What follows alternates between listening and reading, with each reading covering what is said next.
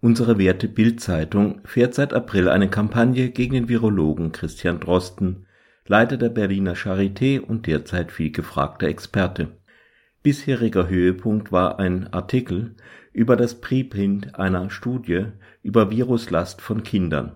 Ein Preprint, eine Vorveröffentlichung, ist die Fassung eines wissenschaftlichen Artikels, die ins Internet gestellt wird, damit Fachkolleginnen Kritik äußern können die dann eventuell noch zu Veränderungen führt, ehe der Artikel bei einer Fachzeitschrift zur Begutachtung eingereicht wird. Die Bild-Zeitung fand nun diesen Artikel und dazu einige grundsätzliche Kritiken von Statistikern.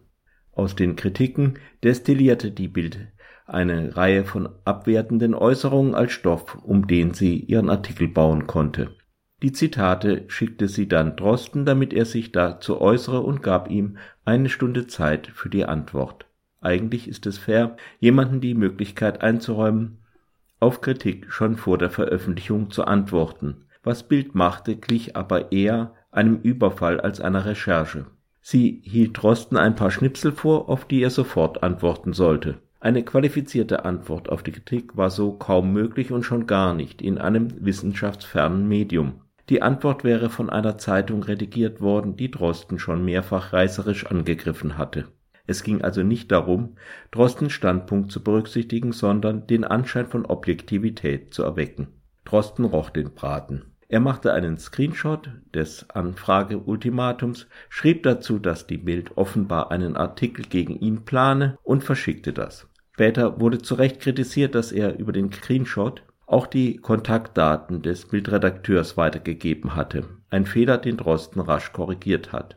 Die Bild behauptete dann auch Drostens Artikel sei grob falsch und erweckt den Eindruck, als sei Drosten für die Schließung von Kitas und Schulen in Deutschland verantwortlich. Dies mit der rhetorischen Frage kombiniert, wie lange wusste er davon?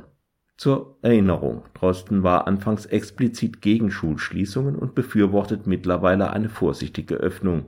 Die zitierten Wissenschaftler meldeten sich nach dem Bildartikel reihenweise. Alle bekundeten, dass sie Bild nicht kontaktiert habe und dass sie nicht Teil einer Kampagne der Bild-Zeitung sein wollten. Dem konnte Bild leicht kontern. Die Wissenschaftler wollten nur in Bild nicht zitiert werden, stünden aber weiter zu ihrer Kritik.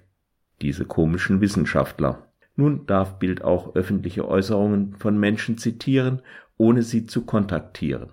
In diesem Falle ist das aber der Kompliziertheit der Materie nicht angemessen. Kommt hinzu, das Bild relativierende und Statements unterschlägt und aus dem Englischen tendenziös übersetzt. Um was geht es in der wissenschaftlichen Debatte überhaupt? Drosten vertritt in dem Preprint die These, dass es keinen relevanten Unterschied in der Virenbelastung zwischen den Altersgruppen gibt. Kinder könnten daher genauso infektiös sein wie Erwachsene. Bild übersetzt das könnten, maybe, mit können.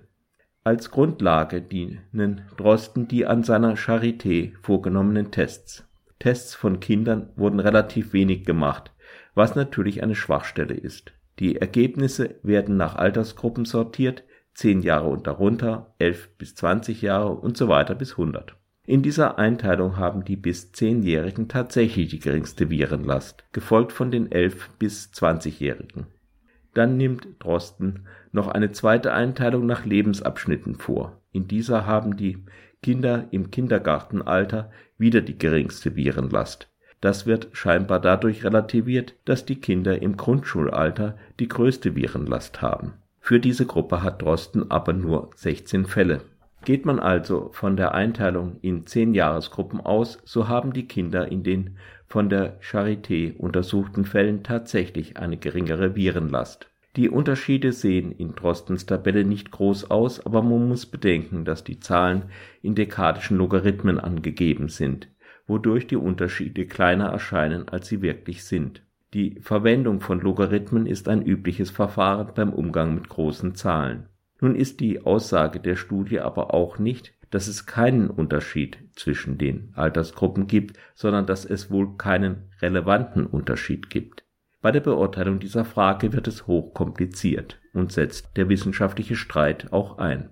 Drosten setzt mathematische Methoden ein, die nicht nur die Durchschnitte der jeweiligen Gruppen vergleichen, sondern auch die Streuung der Werte berücksichtigen.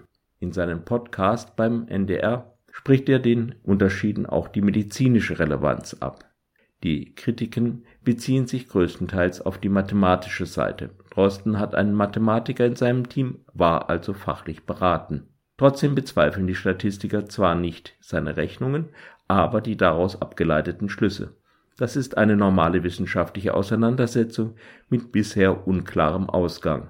Drosten wird nicht vorgeworfen, dass er Daten manipuliere oder an entscheidender Stelle einen Rechenfehler gemacht habe. Selbst ein Fehler würde Drosten nicht als falschen Propheten entlarven. Selbst Albert Einstein hatte in seiner wichtigsten wissenschaftlichen Arbeit, der speziellen Relativitätstheorie, einen Fehler gemacht. Max Planck fand den Fehler in der veröffentlichten Arbeit und korrigierte ihn, ohne die Theorie als Ganzes abzulehnen. Der SPD-Abgeordnete und gelernte Virologe Karl Lauterbach fand Drostens Aufsatz stimmig.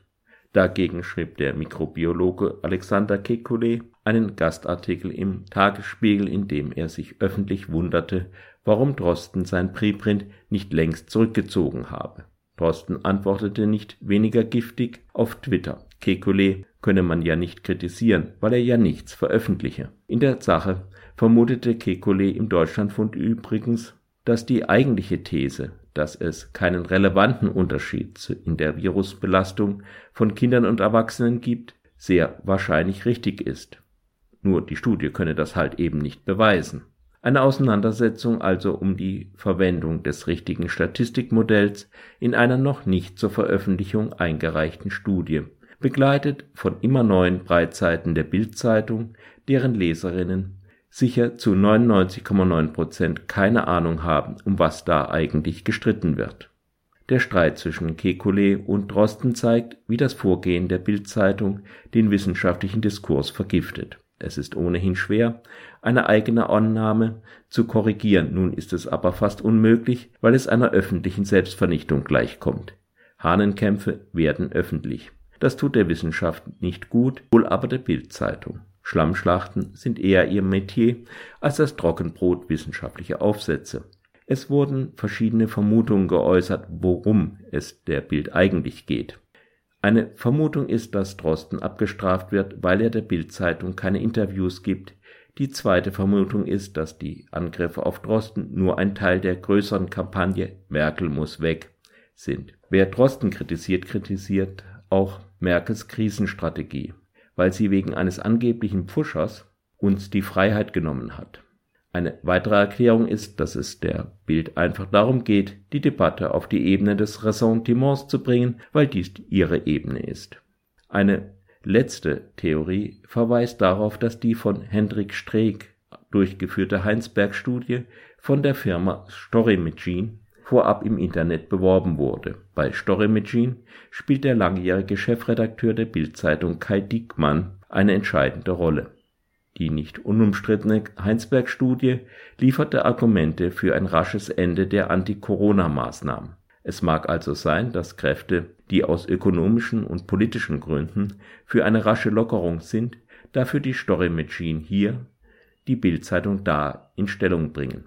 Etwas spricht zunächst gegen diese These, nämlich dass die Lockerungen schon weit fortgeschritten sind und weitergehen werden, auch ohne einen Abschuss von Drosten, der selbst kein unversöhnlicher Lockdowner ist. Und doch hat die These eines gemeinsamen Agierens von Story Machine und Bildzeitung einiges für sich.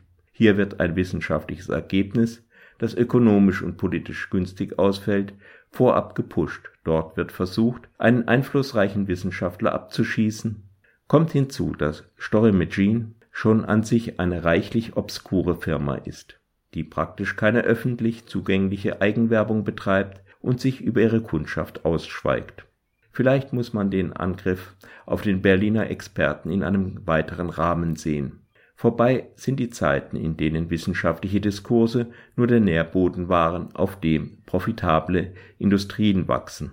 Ohne sich des Unterschiedes bewusst zu sein, hat die Wissenschaft zu einem guten Teil die Seite gewechselt. Viele Wissenschaftlerinnen unterstützen die Klimabewegung, wenn nicht aktiv, dann durch ihre Analysen. Dasselbe gilt allgemein für den Umweltschutz. Einige Frechdachse meinen gar, die Luft der Städte sei zum Atmen da und verderben der Automobilindustrie das Geschäft. Und nun haben auch noch die Epidemiologinnen, furchtbares Wort, Lockdowns empfohlen. Für Leute, die einfach nur Geld machen wollen, ist es an der Zeit, all die Bedenkenträgerinnen aus dem öffentlichen Diskurs zu drängen oder diesen durch das gezielte Pushen von Einzelergebnissen zu lenken. Da muss kein Gesamtplan dahinter stecken. Die Akteure lernen voneinander und von den Perspektiven, die sich ihnen auftun. Es geht darum, den öffentlichen Diskurs zu derationalisieren, auf in die postfaktische Welt, von der Trump, Bolsonaro und ein wild gewordener deutscher Fernsehkoch schon winken. Weg mit der Ratio, der Rubel soll wieder ungehindert rollen